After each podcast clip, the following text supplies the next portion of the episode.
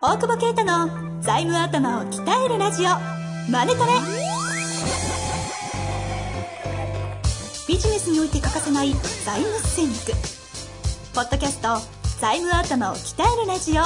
マネトレでは財務のスペシャリストである税理士の大久保啓太が経営者をはじめビジネスパーソンが知っておくべき財務やお金に関わる情報をちょっと辛辣ながらも分かりやすく解説します。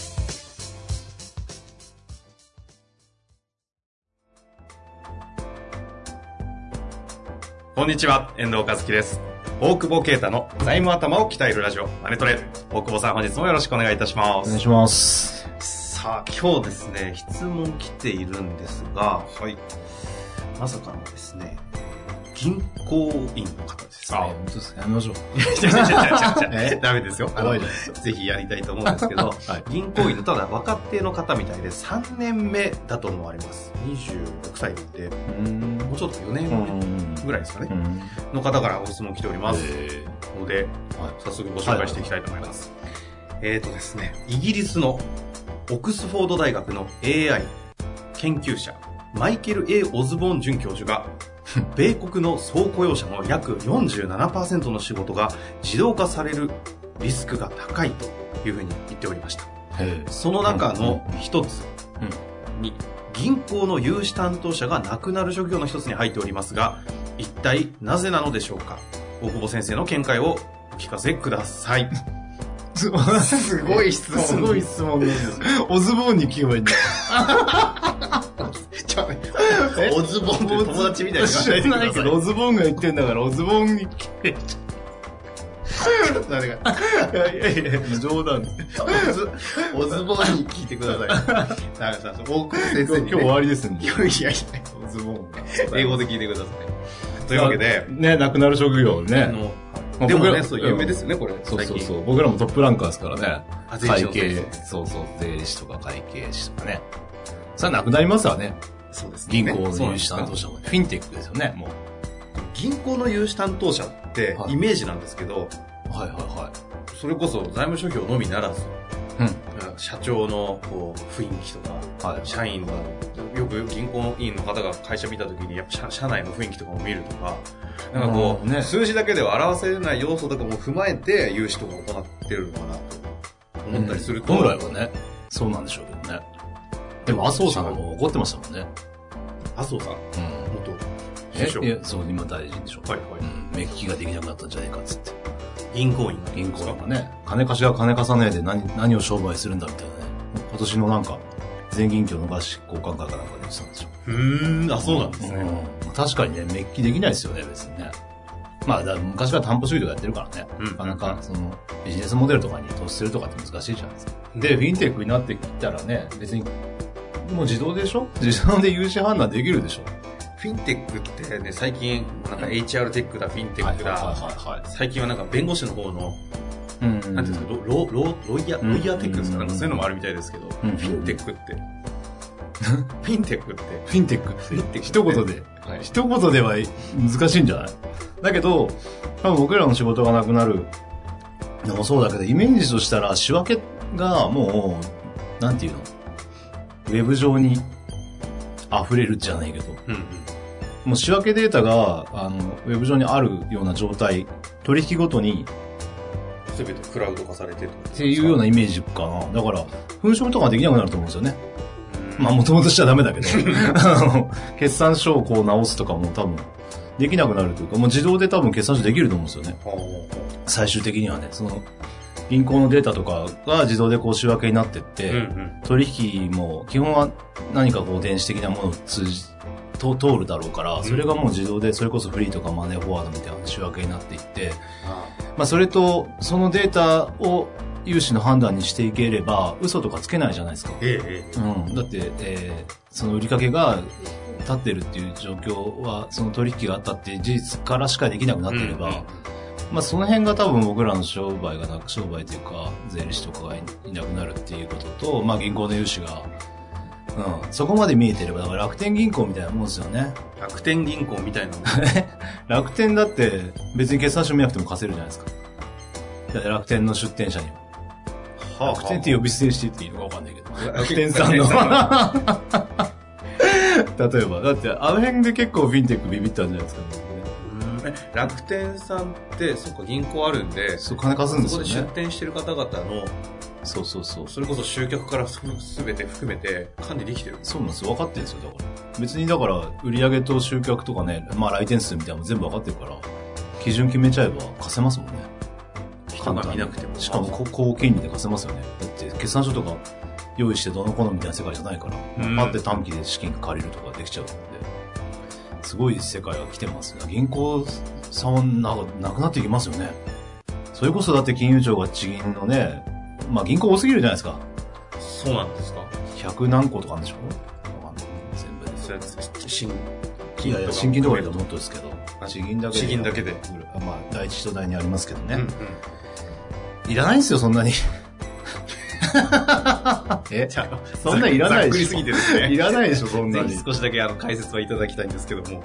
えだって、まあ、金融庁がそう言ってるのもありますけど、特徴ない銀行いらないですよね。だって同じじゃないですか。こういう、そうそういうお話をされてるんです。まあまあしてますけど、うんうん。うん。いらないでしょ。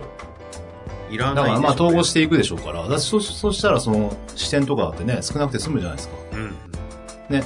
そうすると、またお大規模にもリストラもできるでしょうしね。人いらない。人いらないですから。まあ ATM は増えんじゃないですか。逆にね。その視点どんどんいらなくなるから。うんうん。でもその後も ATM もなくなりますよね。お金いらないでしょ。キャッシュレス社会。キャッシュレス。なんか中国がすごいみたいですよね。へーキャッシュレス社会ってあの、中国？はいホホームレスって言い方してホームレスの方々が、はい。よくある QR コードってあるじゃないですか。はいはい。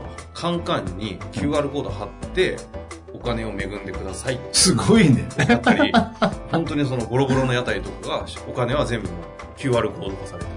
ひどいところなんで、賽銭箱が QR コード貼ってあって、それで？お賽銭入れるらしいですよ。へえ、本当お金なくなるね。ってことですよね。うん。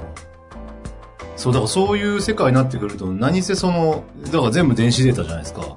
うん。そうすると、やっぱり、その、まあ手作業なくなるのはそうだけど、まあ逆に不正もできなくなるしね。うん。ううんん。もね、マネロンとかはすごい知りにくくなるんでしょうね。う全部、丸見え状態そう。そう。だから税務調査とかも来なくていいですよね。その電子データ見てりゃいいし、増減見てりゃいいんですよ、銀の。だからこれがタンス預金ですね。逆に、逆にタンス預金じゃん。あれまだ、見えないリアルがね。大事ですよ。リアルが大事ですよ。脱税手段みたいな。でもそう、なかなかそう、本当に全部そうなっていくでしょうから。うん。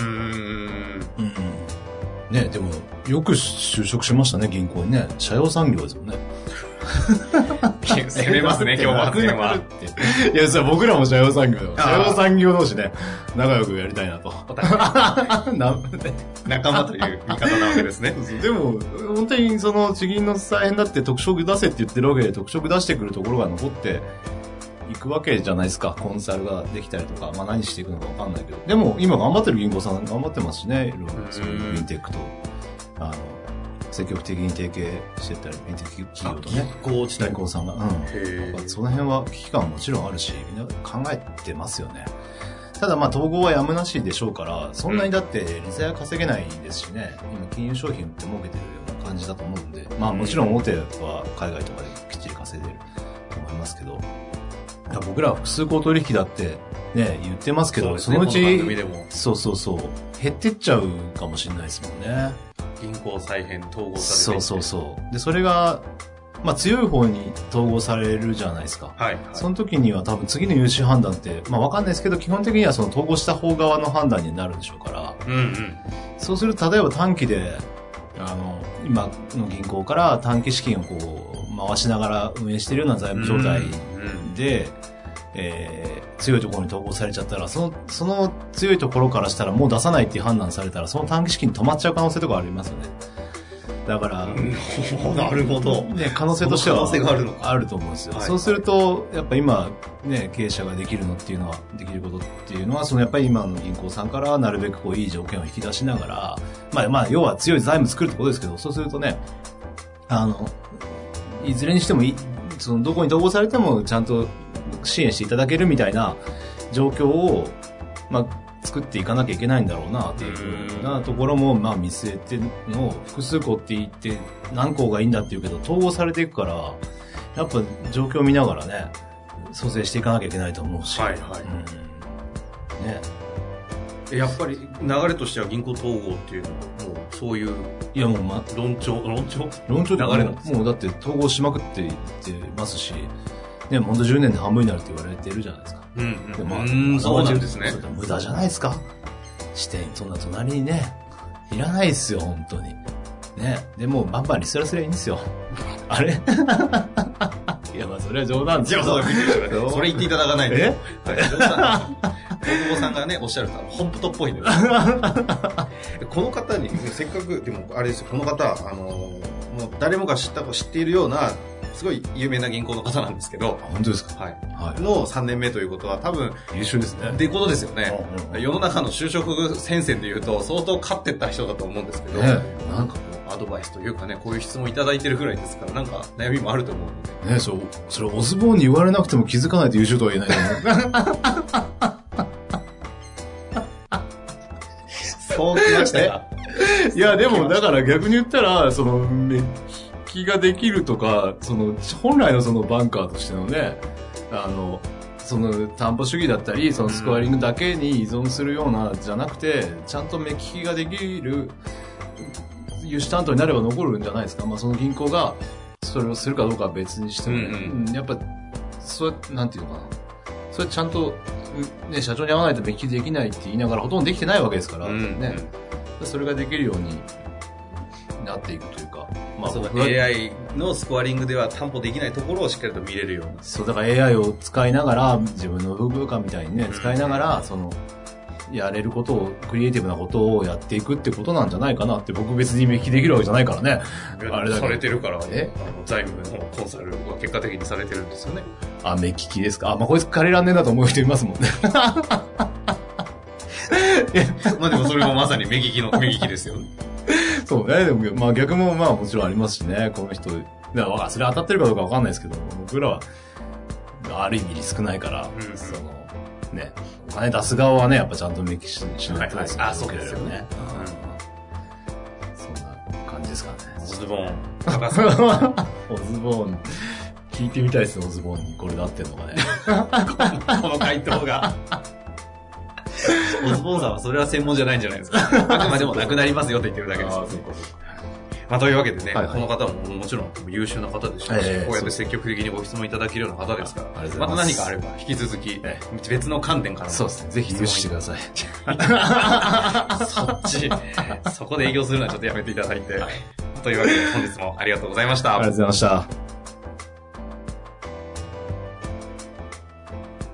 本日の番組はいかがでしたか？番組では大久保携帯の質問を受け付けておりますウェブ検索で「税理士カラーズと入力し検索結果に出てくるオフィシャルウェブサイトにアクセス。その中のポッドキャストのバナーから質問フォームにご入力ください。またオフィシャルウェブサイトでは無料メルマガも配信中です。ぜひ遊びに来てくださいね。